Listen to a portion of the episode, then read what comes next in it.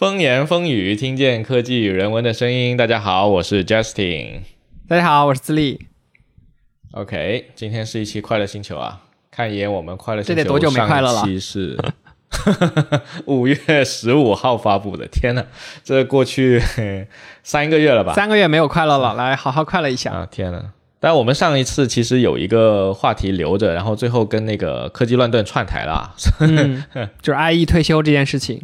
好，那废话不多说啊，快乐星球的传统又快又欢乐，直接进入我们今天的新闻啊。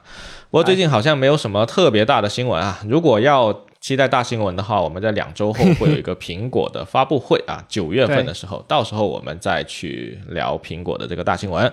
那首先我们来看第一波新闻，第一波新闻是跟这个苹果相关的啊。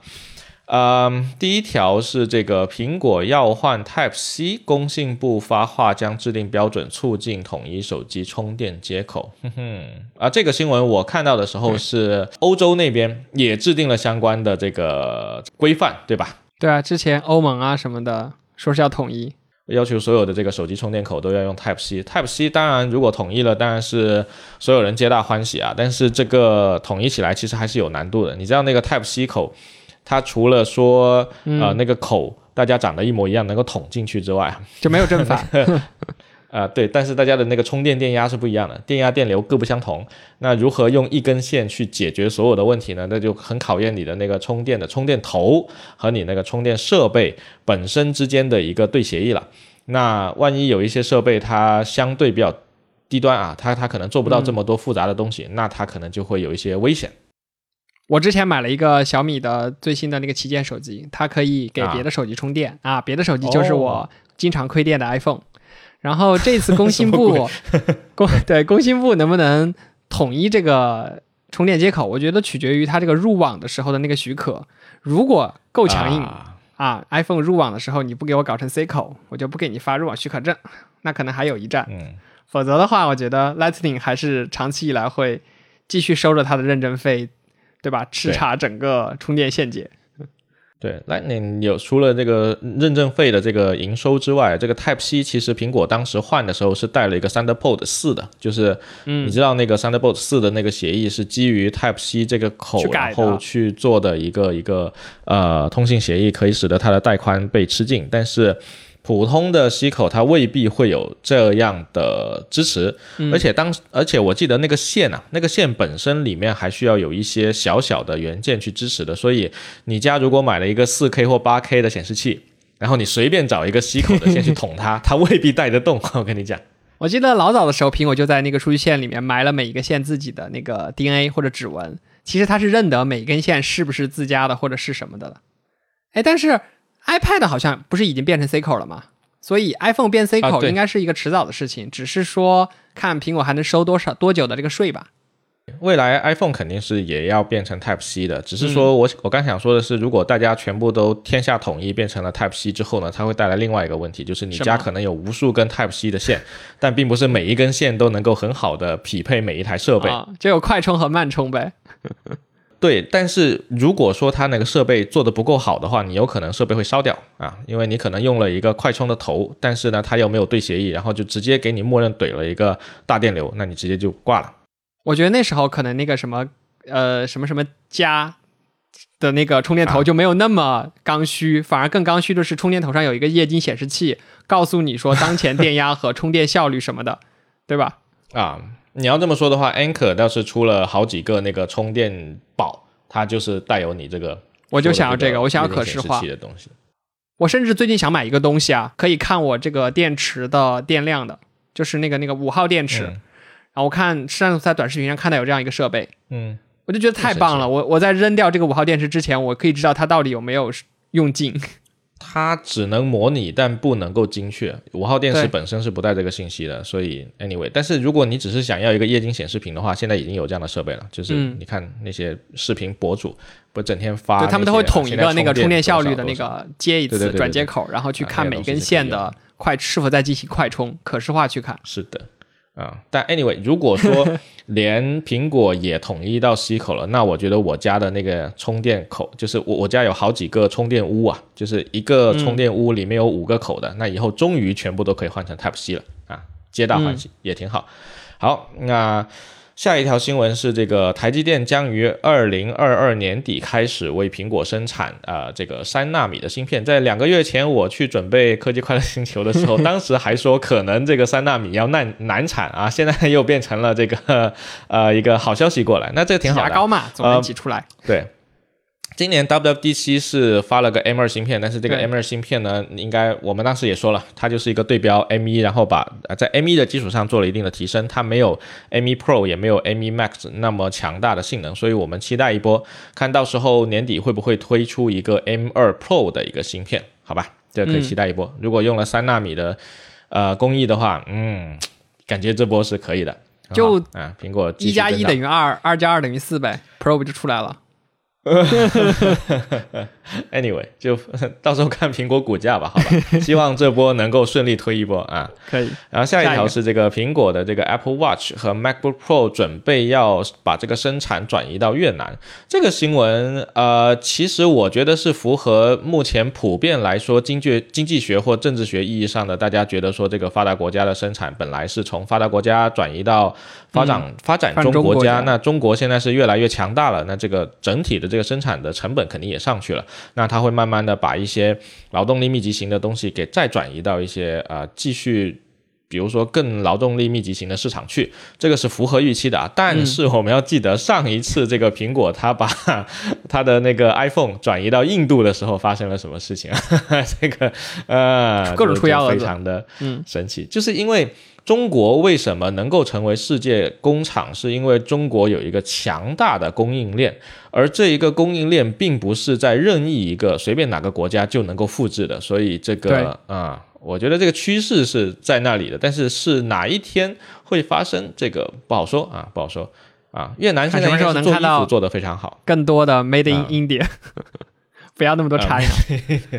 那个就就不知道啊，这个啊，但是印度准备成为世界第一大人口大国啊，这个应该是很快就要实现了。那倒是。OK，下一个，下一个啊，下一个是这个传 iPhone 十四新机扩大备货至九千五百万部，较原预期要增加百分之五，哈，嗯，也没这当然是这个。发布会即将要那个啥，即将要召开了，所以各种各样的 rumors 会跑出来。最近那个 iPad 相关的新闻也在也在说啊。但是如果说这条新闻是真的的话，那么我们就可以期待一下 iPhone 十四到底会上一些什么新的重头的东西。我们应该都清楚，去年发布的 iPhone 十三跟 iPhone 十二其实没有质的区别。就只要刘，我觉得只要刘海还在，或者说水滴的那个 摄像摄像头的孔还在，就没戏啊。全面屏都这么普及了啊，也不能这么说。你要说那些真正的屏下摄像头，就是那个前前置摄像头放在屏幕底下的啊。呃，目前来说，呃，上一次做的比较好的手机是哪一台呢？好像是三星那台 Galaxy S Twenty Two，嗯。啊，也依然能够在强光下，或者是随随便找一个比较亮的灯，你一看就能知道那里有个小黑点，其实还是会很不舒服的。你看我现在手上这台就是备用机啊，它有屏下指纹，真的很好用。所以我觉得，对对对，屏下指纹你刚说屏下摄像头，屏下摄像头是两回事啊，屏下摄像头是两回事。然后那个小米不是也在做全面屏的那个嘛？它那个屏下摄像头的方案也解决的很好了。其实前置摄像头没有要求那么高像素的，我觉得。啊，对于一个直男来说肯定是嘛，但是对于靓女来说，这个不知道啊。有道理，有道理。自拍是吧？我我们不能代表美图秀秀 自拍需求的这的的那一波啊。好，下一个。然后最近还看到一个这个新闻，这个 Nreal AR 眼镜准备进军这个中国市场。我看了啊，它那个 AR 眼镜长得有点像那个呃，Facebook 之前不是跟那个那个 Ray Ban 就是雷朋合作做一个太阳眼镜嘛？它这个跟那个是有点像，也有点像那个 Snapchat 之前做。那个 Speculous，那个那个也是个黑框的眼镜，嗯，发布会是吹得天花乱坠啊，但是我不太确定它真正能够实现这个东西是怎么样。我觉得这里面除了说硬件上的难题很难攻克，比如说，嗯，目前全世界有且只有苹果能够做出那一颗 M1 或 M2 芯片，以极低的功耗给出极强大的性能，尤其是我们现在越来越觉得啊，这个 M1 Max 这个芯片。它做那么多呃神经网络学习的功能，做那么多视频图像渲染的并发处理，对吧？实际上对于我们这些日常 MacBook Pro 的用户来说，可能意义不大。目前只有 B 站的阿婆主会觉得还有点用，对吧？而且最近我最近小米出了一款 AR 的眼镜，它主打的就非常的垂类，就是摄像头。它就是你可以做菜、做饭、出去玩滑板的时候，就给自己拍摄一些，还有滑雪拍摄一些第一人称视角的东西。所以它叫小米 AR 摄像什么什么眼镜相关的。OK，那这个跟当年 Snapchat 做的那个就就是完全一样了。Snapchat 当年做那个东西，它就是一个纯相机，它不能看东西的，它就是个纯相机。然后你你按一下，嗯，它会实时自动帮你上传到 Snapchat 那个 App 里面去啊。这个是 Snapchat 当时为了做做这个特性而去做的。小米这个它上面有一块屏幕，然后用 AR 的方案去把实时的画面给你投上去，所以它还是会有一些比 GoPro 更好的体验。因为 GoPro 在做极限运动上，它更主打的是像防水、耐摔之类的。啊，小米这个就第一人称，再结合 AR 的一些，走一个相机路线就是了。啊，OK，但但不管如何，我们期待一波啊！苹果之前被 rumors 传了那么多年的那个那个 headset，看一下这个 M 二芯片或者后面的 M 几芯片能不能够是吧？捞一可以可以，期待这次的发布会。好，那这个是关于苹果的这个部分啊，讲了几几条新闻，然后接下来哦，还有一条苹果新闻。苹果这一条是啊，这个是广告新闻了啊。苹果计划明年开始在这个 iPhone 上的地图应用显示搜索广告。OK。无独有偶啊，这个 苹果说了要做广告之后呢，这个啊也不是之后吧，就同差不多同期，这个微软。微软。也要在这个 Out Outlook 里面去添加难以分辨的置顶广告啊！这次微软不再顾忌用户批评啊！这个 title 是蓝点网写的，不是我们写的。先声明一下，微软别来别来找我。对啊，因为这件事情同样发生在 Gmail 里面，然后经过这么多年的洗白，好像大家已经接受了在 Gmail 里面看到一些对吧文字广告、Google AdSense 的东西这件事情。我不知道，我我一直很不喜欢 Google 的那个那个。长得跟我的邮件一模一样的广告，你你有你有用过 Google 的那个网页版？我经常用网页版的这个 Gmail 的客户端，我习惯了，我只能说。OK，我我其实是这样，我当年呃看到他那个广告的差不多同一时间吧，他好像是差不多同一时间推出那个 Inbox，你还记得那个蓝色的那个 Inbox 吧？啊，我记得，我觉得不好用。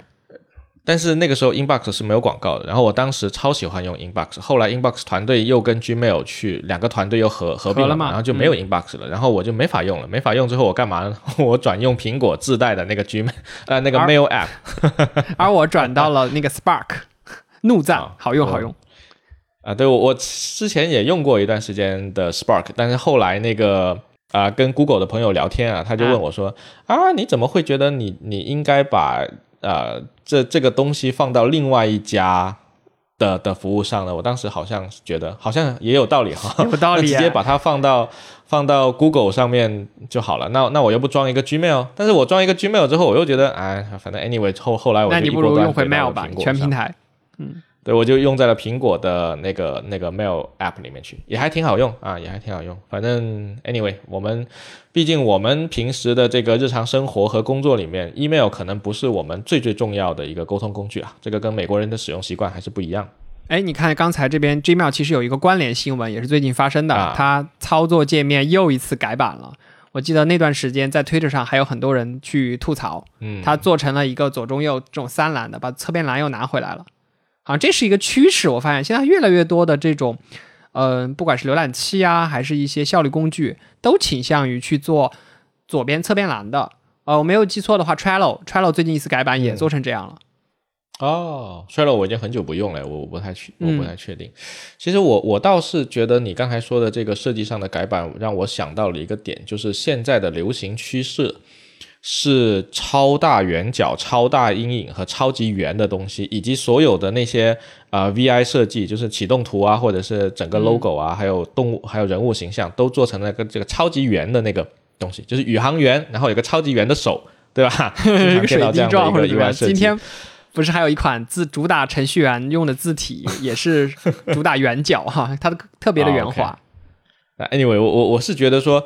呃，虽然说大家的屏幕确实越来越大了，但是把它用在这种我个我个人看来毫无意义的大阴影上面，是我个人觉得是比较浪费这个空间的。就是我不是很喜欢这种类型的设计，我还是更倾向于 实用一点的。就是你该这个位置该留给什么东西就留给什么东西，别给我整一个这么巨大的阴影。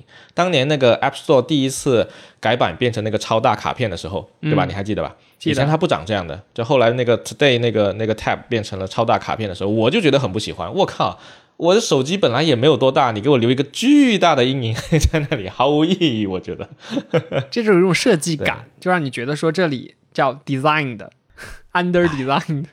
哎，anyway，那当年那个呃乔帮主还在的时候的那个拟物风格，虽然他也会为了拟物而而去牺牲掉一部分的空间，但好歹那个拟物我看着还是啊挺好看的。当然，当然那个那个东西后面有人去评论啊，就是如果我们回到拟物时代的话，这个事情会让设计一个 app 的门槛变得很高，非常高，因为并不是所有的人都能够画出那么精美的呃拟物风格的东西来。这这个我是我是我是同意的，对。你看现在拟物风格已经成为一种怀旧或者是像经典的那种体验的感觉，像六一老板的这个迷笛黑胶，它是拟物的黑胶，啊然后最近不是还有一款把那个磁带去做在那个 lock screen widget 上面去转轴的那种，哇，就也也是挺棒的拟物效果。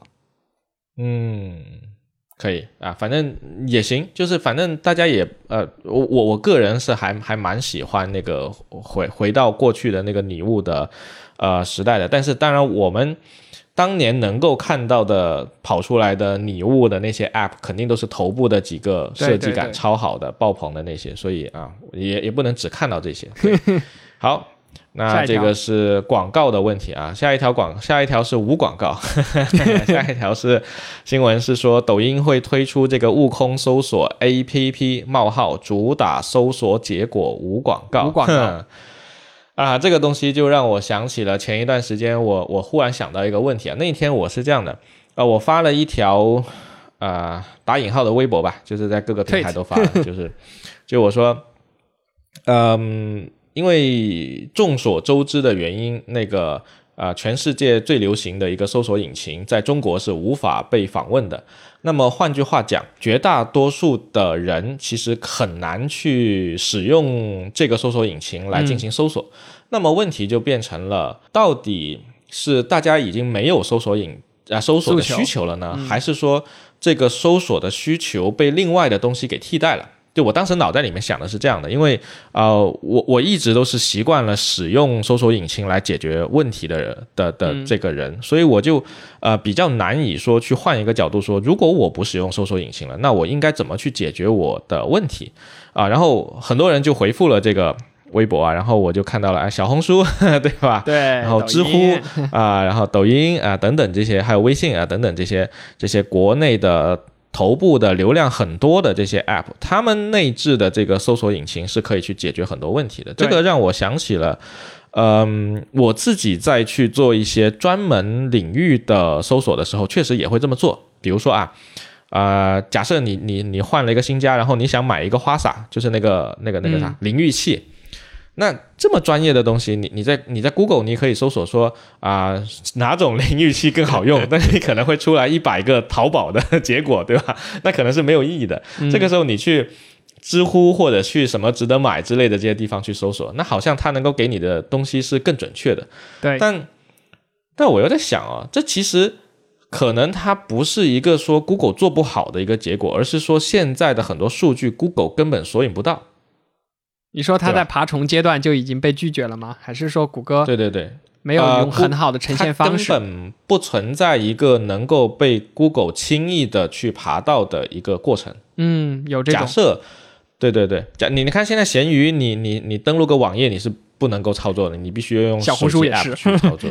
你啊最好用小红书也 App 去搜，小红书也没有一个网页版没有。版抖。音之前有做一个网页版，好像它是为了推它那个长视频，就有点像那个 B 站的那种那种感觉、嗯啊。那你你想一想，如果说你你做一个 Google，然后你去爬小红书的内容，结果你发现呃要给它的 App 导流，就无从无从爬起。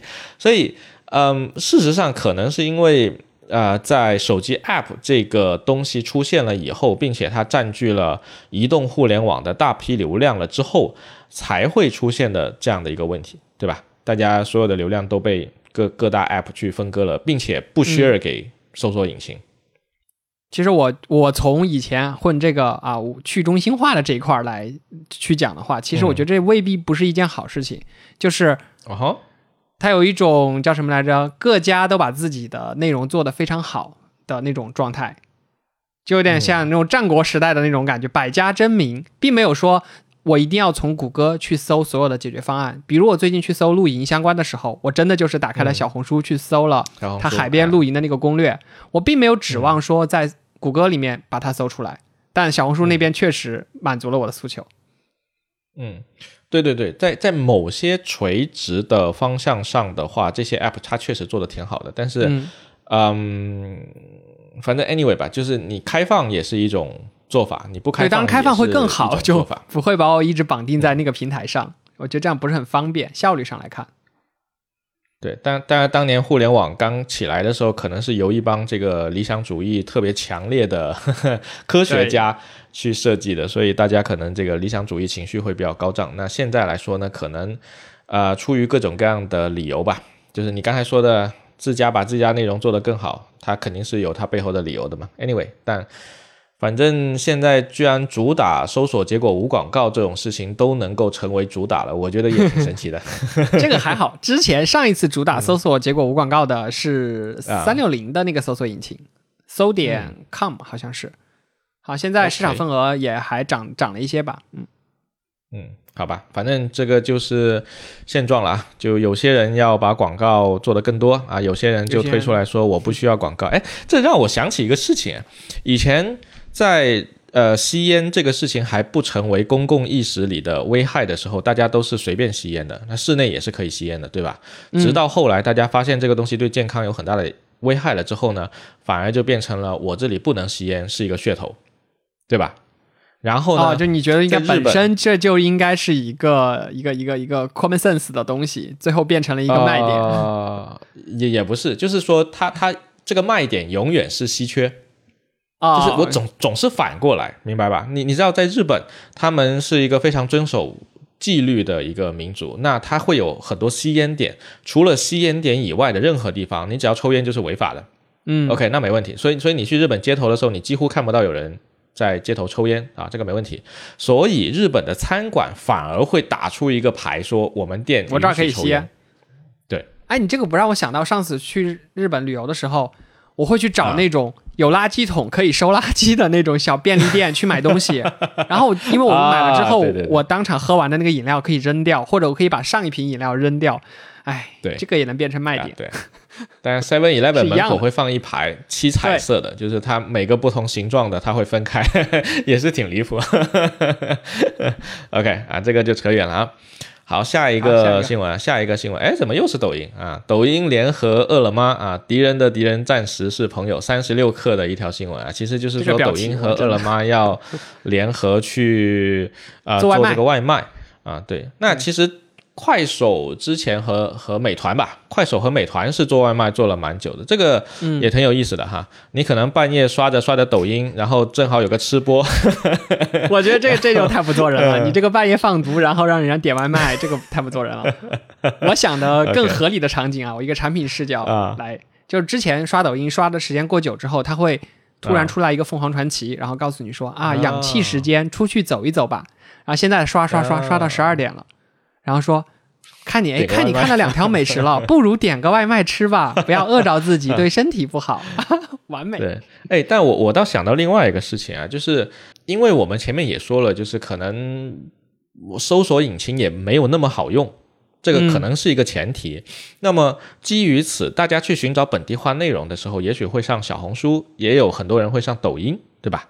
我上个抖音，然后看看附近都有哪些好玩的点。比如说我去一个地方玩，那假设我就打开了抖音，然后去看附近的东西。那他如果想吃当地的特色食物，他是不是也可以循着这个路径去做，对吧？啊，也非常有意思。现在这种短视频上面最多的这种叫探店，探店这个已经是一个品类了，对吧？对对对。当你在刷这家探店的时候，我又发现你的那个 location 就在附近。那我就告诉你，啊哎，这家店刚好有外卖，不如你就点个外卖吧。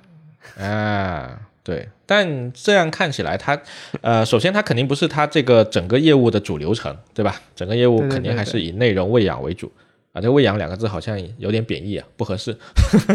当然，我觉得也可也有可能说醉翁之意在于支付，也说不定。因为我记得抖音老早也挺想做支付相关的。那如果是点外卖，你最后总得付钱吧，就跟直播带货一样。嗯嗯嗯，那抖音一直都有在做带货，我我相信它的支付现在应该是普及度还挺高的。我不确定它是不是还需要通过外卖来帮它补齐某些某些嗯还没开拓到的用户空间，嗯，不太确定啊。反正我之前在抖音买过一次，呃，鲜花，然后是那个、叫什么呢？什么啊睡莲，然后给我寄过来，然后好多只，我觉得还是挺好的整个体验。啊，哎，挺神奇的。你为什么会想要在抖音去买这个东西啊？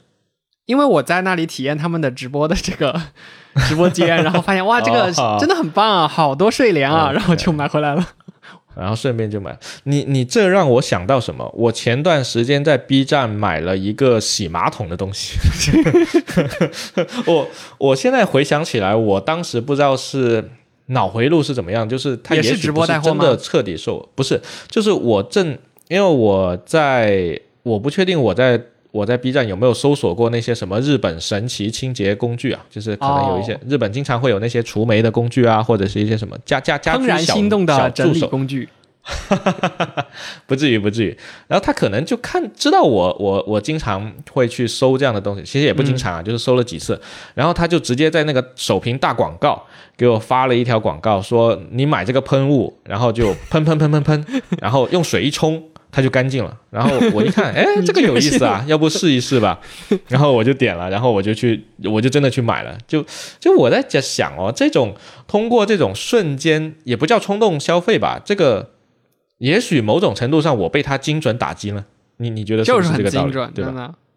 对吧？然后也许当时你你看买那个花，你也是被精准打击了，是吧？对我正好家里的上一周的花谢掉了，然后我说想买，啊然后我一看这个睡莲开的真棒，然后就买了。对。但是我我一直嗯觉得我在看这种直播带货的时候，最好的感受是我可以互动的这那个感受，因为我上一次嗯在抖音的另一个直播间买了两只寄居蟹，就是我很明确的告诉他，玻璃缸左边那只红色和右边那只紫色的我要。然后他就把那两只直接捡起来，给我放到袋子里寄过来了。哦最后我打开就是这两只，就跟我在地哦摊儿买货是一样的感受。哇，你说这个地摊实在是过于形象。我来跟你描述一个场景啊，嗯呃，最近呃前段时间这个广州不是入夏了嘛，然后对，超级高温嘛，所以呢，广州在好几个地方圈，可能是政府允许的啊，就是搞了几个活动，叫做车尾夜市。啊，就就是很多人打开，啊，对，他们会开着车过去那边，然后摆摊。这些摆摊肯定是要经经过申请的。然后我们当时去看了一下，有好多人在那里直播带货，好搞笑的。就是他，我当时去的是一个呃呃卖医药的地方吧，就是他那个场地有一点像琶洲的那个那个广交会的那种那种会展中心。对，但但它是一个专门卖药材的地方，但它它有很多东西了。但是我我看到的直播带货就是他就是卖药材的，它就在那个摆了一套直播的设备，有灯啊，有摄像机啊，电脑啊，它还有屏幕，你知道吧？那个哦屏幕可以显示谁谁谁下单，然后干嘛干嘛干嘛，就很多东西。然后他那个小姐姐就在那里啊，现在下单可以干嘛干嘛干嘛，就像你说的，带货一点零，没有没有，就是上链接我突然就想到你说的那个在地摊购物的那种感觉，就很，对，就很热闹，你知道吗？就很有这种感觉，就很想买。而且在场其实它甚至就是一个到处都是地摊的地方。然后那那两个小姐姐就在那里卖货嘛，那然后那个有有人可能有观众跟她互动啊，然后她就要谢谢啊或什么之类的，就是真的会有一个 你到了一个地摊买买东西的这个感觉，非常的奇妙啊。对，而且还能吹着空调 逛着地摊，真的是绝佳体验。对对对，好，那这个是外卖啊，外卖之后呢，嗯，亚马逊正在大力推广它的这个刷手支付功能。呃，扫描手掌秒付款，这个亚马逊刷手去支付，其实并不是一个新鲜的新闻，不是它应该很早以前就有了，老早就在我们的那个呃呃那个科技快乐星球的候选列表了。但但是我们觉得这个太没意思，所以一直没讲。但是呢，这个东西呢，呃，引发了我另外一个思考，就是我们现在走进那些便利店，不是经常会看到一个刷脸支付嘛？对然后你去。对你去拿快递，不是有个刷脸啊、呃拿快递等等之类的这些东西嘛？那其实我想问你一个问题啊，你会愿意去使用这种刷脸支付和刷脸拿快递吗？嗯，取决于场景。如果是去超市去那种比较大型的超市啊，啊然后最后结账的时候，因为之前在做刷脸支付推广的时候，会额外给一些折扣什么的，然后我就觉得，哎，刷脸我两个手还提个东西 就可以直接刷了，啊挺好的体验。但是在小便利店，你去买一些啊。比比较隐私，我是我自己想的啊，比较隐私性的东西的时候，我感觉啊。如果是我，我应该不会想要去刷脸。这个时候，我宁可就是去啊。多输几个密码，我不希望我、啊。我在这家小卖部留下过那么多的记录。嗯，很奇怪，因为因为实际上你留下的记录并不是在他这家店，因为它其实是一个支付手段，你的所有数据都是给到那个支付提供商。但感受啊比如上就亚马逊就是感受上就哦是这个、我在这家店留了什么什么东西，这是一种感受嘛。当然，我我想说，比如说亚马逊它提供了这个刷手支付的这个东西，对吧？那所有接入了这个亚马逊刷手支付的那些咖啡店，你只要消费过，它都一定会有这个记录。那哪怕你不是刷手掌啊，你也不是刷脸，那那肯定有这个记录。所以你刷不刷其实没有本质上的区别，但是你的情感上会觉得我会觉得刷手掌会轻松很多，对，因为这个手掌你又不知道是谁的。哦，我懂了。那我我会有一个更更进一步来的的的的的担忧，就是呃，虽然是在事实上啊，我们的指纹啊，不仅是我国采集了啊，你不是去过啊美国吗？啊，对美国政府也采集了。那你去过的所有国家，你的指纹都被采集了。OK，所以我的指纹数据其实早就被他们捏在手里了。那我的脸的数据，对吧？我过出入境都要刷一下我的脸，对吧？嗯我我去认证很多实名的东西都要刷一下的我的脸，我的脸早就已经不是说我只要不给你你就拿不到的东西了。嗯，但是我依然会觉得我不想亲自把这个东西授权给你，就我不想刷手掌，我也不想刷我的脸，我不想发生这个事情。但是，对，但就是但便捷性，但但这个是我的一个心理理安慰了。啊。对对对，但这这个是我的一个心理安慰了，就是我虽然好像没授权给他，但是这就是事实上他都能拿得到，但是我始终还是不愿意啊、就在心理上放弃这个防线。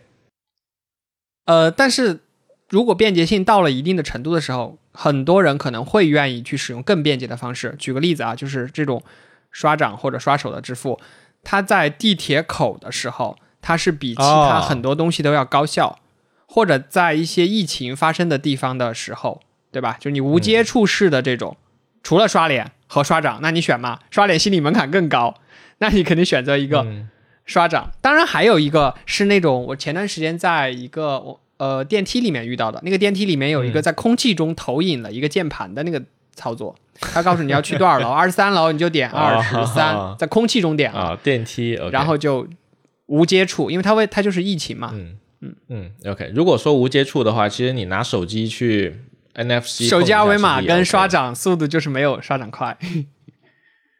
哦，这样子啊？反而刷掌的准确率会更高吗？手机二维码，你当时还在刷着短视频呢，你突然就要切到那个什么乘车码上去扫一下吗？哎，我以为你说那个那个，就我我我我我以为是排除排除啊。前到准备工序呢。对，我我又想到了这两天看到了一个新闻啊，就是有人把特斯拉的那个 NFC 的那个钥匙植到了自己的那个手掌的皮下面，Holy，对，这样的话他就不用带任何钥匙了。你像平时我说我手机蓝牙已经很方便了，你想他为了便捷可以做到这个程度，妈呀！你知道你知道赛博朋克小说里面有一种叫赛博一体人吗？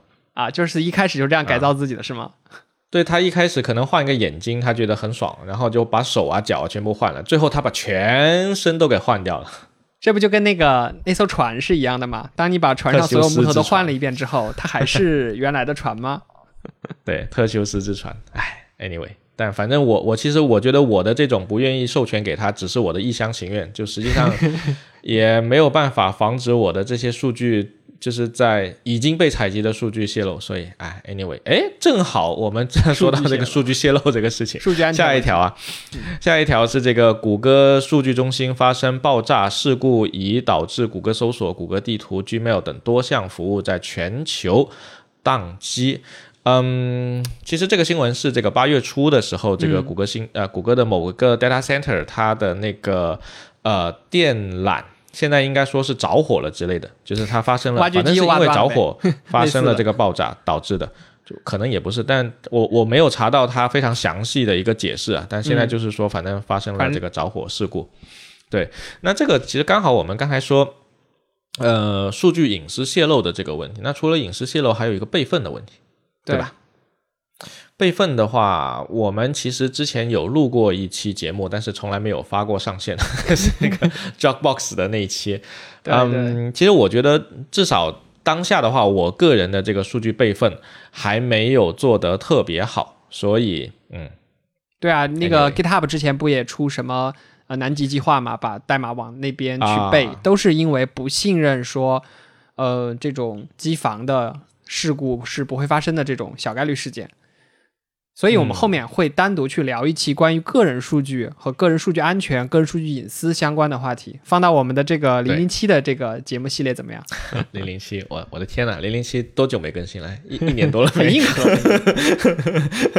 天呐！所以这儿我们就先留一个扣，就不要聊那么多。我们到时候专门聊一期关于数据安全的。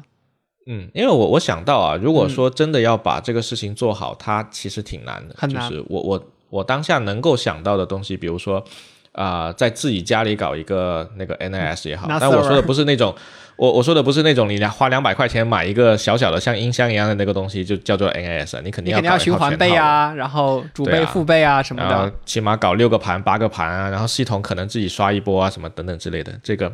可是你这还是在一个地区啊，如果这个地区有某有某些天灾的话，这个数据你说我家如果天灾了是吧？对，那这还了得！我家如果天灾，我家都烧没了呢。哎呀，就没必要，这个摆烂了，摆烂了。好，Anyway，这个我们可以后面单开一期实施一下，好吧？实施一下，然后看如果实施的效果还不错的话，我们可以来聊一下这个。OK，好的，好的啊。都说最近没有什么大新闻啦，就这么啊啊啊，但还可以，其实就聊了一通，东西还挺多啊。然后下面来几个简短的快讯，好吧？哎，Steam 啊，Steam games are going to Tesla cars soon。耶，Steam 要在特斯拉车上啊，能够被玩到了。这个事情啊，但特斯拉车主狂喜啊！我狂喜，只是觉得哎呀，我的车行又升值了。但是说的好像跟我会在车上玩游戏一样。我还买了一个手柄，到现在为止我都没有玩过，因为我我的理由是，不是可以在车上玩赛车游戏吗？啊，我玩那个雷电体验还挺好的。赛车游戏用方向盘玩那个嘛，不是很多人很担心会磨那个轮磨磨损轮胎吗？它不能断开吗？你在玩的过程中可以啊，可以啊。但是我们不喜欢玩那种赛车游戏，我感觉他那个赛车游戏没做好，我反而觉得那个雷电真的很好玩。嗯。雷电毕竟是上古神作，好吧？对对对，雷电是神作，雷电是神作。OK，那其实我我我感觉啊，这个跟那个啊马教主是一脉相承的，其实还是更多在这个营销的噱头上会会多一些，对吧？啊，营销大于对，主要它那个 CPU 也带得动，它最新的这个换的那个芯片是非常非常牛的，嗯。啊，对，但毕竟它不是一个大众场景嘛，这这种东西，你你你不不能说 我 Steam 就是开辟了一个新的多么大的市场，我我我感觉还是噱头大于那个实际。之前不是很多人说车就是你的。除了公司和家以外的第三空间，我不是很认同这个点。我每天都上了车，我就想下车；下了车，我就想上车，就是这样一个状态。喜欢开车，但但当然了，这个跟我们在大城市的市区开车有很大关系。每天要开一个多小时的车，我还想在车上待吗？不想的。啊啊，也也许你还你还没到那个什么中年男人下班回家要在车里哭一个小时那种回家，有可能那种场景。以后就是我在地库里打了一把啊 Steam 游戏再回家是吗？我靠，不至于，不至于。那那 Steam，我刚才说啊，它在特斯拉车上面使用是不是特别的实用啊？但它还，它最近发了一个特别实用的，就是这个 Steam Deck，它是一个什么东西呢？是 Steam 的一个掌机啊，是一个掌机，它长得像那个 Nintendo Switch。是有点像的，但是它比 Switch 的性能要高多了、啊。Steam 它做这个设备呢，实际上官网售价啊、有那么一点像是贴钱卖的，就是它卖售价其实很低啊，但是你想买到不可能，哎，不可能，游戏呗，哎你加价个硬件不收钱啊，软件不不不生态来，它现在产能上不去，关键是。哦就是你你想买买不到，然后这个东西呢，它其实已经发售了得有个小半年吧，至少我不确定是去年底还是今年初发售的，反正发了好久了。但是你想买一个这个东西呢，淘宝价现在要几万块钱，我我我不太记得，就是但它官方价可能就是几千块的人民币，哦，吵起来了。哎，我想知道它上面能玩那个双人成行吗？哇，可屌了！Steam Deck 它现在它的做法是这样的啊、嗯 s t e a m 有一个 Steam OS，它是基于 Linux 去开发的，这个一直都有啊，哦就是它可能是为了 Linux 桌面端去做的这个东西。然后这个 Steam OS 呢，它就是一个超大屏的一个设计。你你现在如果打开你家的那个 Steam，它你其实也能够用到那个超大屏的那个 UI 嗯，啊，它是为了你用手柄的时候比较好操作，有一点像 PlayStation 那一种对，它很像小一一个小 P PSP，嗯，啊。呃，它更像我 PSP 我专指那个 UI，我我我专指那个 UI OK 就是那个 UI 它它是为了手柄设计的那个交互。嗯那 Steam Deck 的话呢，它呃当然比 PSP 要好多了，PSP 当年。嗯，其实性能也没有 太好，Steam Deck 的性能其实还是可以的啊、但它也没有到特别好，因为毕竟它的芯片跟苹果还是有差 iPad 距的。比可能还差一些。对，也呃也不至于，就是它你你如果是呃同等功耗下的话，现在没人能跟苹果比，但是你如果单堆性能的话，其实还是可以的，就是哦电掉的比较快。那 Steam Deck 它会比较大，然后比较重，但是呢，它除了这个 Steam OS 之外呢，它还可以装 Windows，它可以装 Windows，而且它是一个实实在在的能用触摸板的 Windows。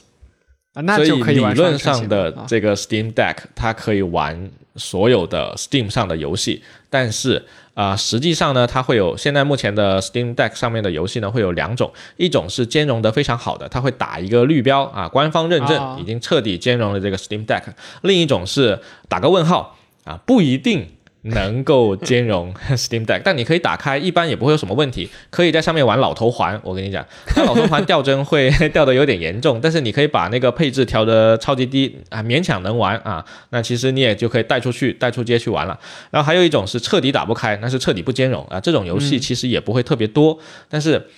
嗯，Steam 它发了这个 Steam Deck 这个东西呢，就非常非常的有意义了。就是反正 anyway，现在掌机这一块啊，移动嘛，你看移动互联网时代，对啊，索尼也不做掌机啦。你刚才提到那个 PSP，后来它嗯，就对吧？后来就没有掌机了。然后呃，Windows 好像从来没发过掌机吧？至少我我想象。我现在好像没太记得它正正儿八经的出掌机、Nintendo 倒是一直在出掌机的，但是它并不是每一代都能够卖得很好。这种沙发游戏。呃，第一方第一方游戏，塞尔达不算家庭游戏啊，塞尔达它是披了一个 Q 弹外壳的 一个一个神作，好吧？塞尔达是天，OK，呃，我觉得 Nintendo 它更像是，呃，首先它是一家游戏公司，嗯，然后呢，它是卖游戏送一个能够跑这个游戏的机器啊，就有点像你送卖买一个外卖，然后他送了一个勺子或一个锅子一样，是是类似这么一个道理。可以卖生态，呃卖生态。啊，上面这这个是 Steam 的新闻啊，然后最近这个华纳兄弟也宣布说要去做一个有点像那个啥 Marvel 那个十年计划，他也要搞一个 DC 的十年计划，但是 DC 以目前为止交出的这个成绩单，我觉得 存疑，对吧？最近啊，最近好像有一部那个绿巨人，对吧？然啊，后女绿巨人，我我没有看诶，我我没我也没有看，包括最近出的这个《权力游戏前传》的这个《龙之家族》啊，我也还没有去看，但是总啊，听大家说龙女颜值不在线呀，哼 还可以这样吗？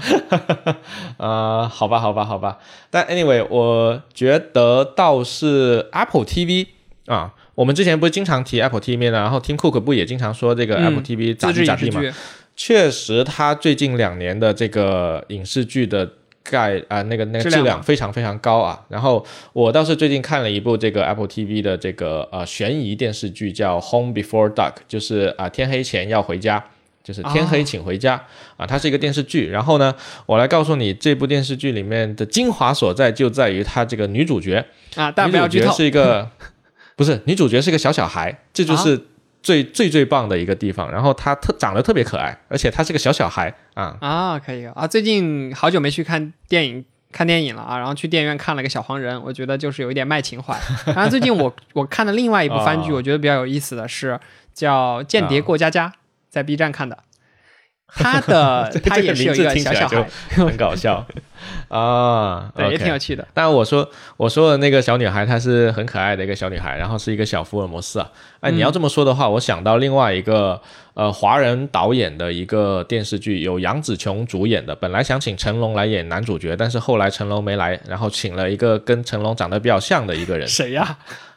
啊。这个这个台湾翻译的这个电影叫《妈的全宇宙啊，不就是那个？我看了，我看了，》啊，挺好看的，对，讲平行宇宙的，可以看，嗯这个确实很可以看。对，但我我当时看完了之后，我留下了一句话，就是我一般看完会在豆瓣上面标记啊，标记啊我留下一句话叫“有趣的外皮啊，单薄的内核”，就是 对它的整个的花样玩的还挺多的，但是它的整个的内核就相对的比较单一和和无趣了。哎，那这个《卑鄙的我之小黄人前传》里面啊就有杨紫琼的配音，然后呢，里面还联动了你刚才说的那个《瞬息全宇宙》啊，中文名叫《瞬息全宇宙》这里面的一幕。啊，石头那个石头，啊啊啊！OK，我就说嘛，这这他们还能联动呢，肯定这真的联动了，真的很妙，我觉得。所以还最近的影视剧还牛逼是可以开始慢慢看一下的，毕竟好久没去影院啊，可以可以啊，就毕竟我们这个疫情，大家出不了国啊啊，现在然后现在这个电视剧的质量确实越来越高，我在豆瓣上面找到了非常多呃这个高品质的这个电影电视剧啊啊，希望我们年底的时候，大家快回家之前，我们可以攒个一两百个电影电视剧作品。以可以，然后来一波总总结。呃，OK。好，那么以上是我们今天这个节目的全部内容了啊。那我们还有传统异能吗？想一想啊，你知道最近那个《西部世界》第四部上映了吗？哦我知道我还没看，我一直囤着的，啊每次短视频刷到我都点不感兴趣。他总有那种 电影解要说，对，所以要不要我们今天的片尾曲就用第四部的主题曲？可以可以，是换了吗？他的那个主题曲的主旋律我不确定换不我不确定换了没啊？我不确定换了没。重新重置了，我我看了第一集啊，嗯啊。那你先但不要多剧透我不记得我要去看的。对，我不记得，我我我不记得他那个主题曲有没有换了，但 anyway，我们就进一首这个西部世界的主题曲，结束我们今天的节目，好不好？好的，AI 统好治世，界。那如果对 AI 统治世界，好，那么如果大家喜欢我们的节目的话呢，请不要忘了给我们点赞、转发、转发收藏、一键三连，对，或者到我们这个评论区里面扣个一，好吧？你们的支持就是我们更新最大的动力，好吧？那我们下一期快乐星球见我们下一期快乐星球见啊！不，下一期是苹果发布会见，啊！对，好吧？好，那我们下一期苹果发布会再见，好，那我们让我们进一首歌结束我们今天的节目，OK？然后下一期节目再见，拜拜。拜拜。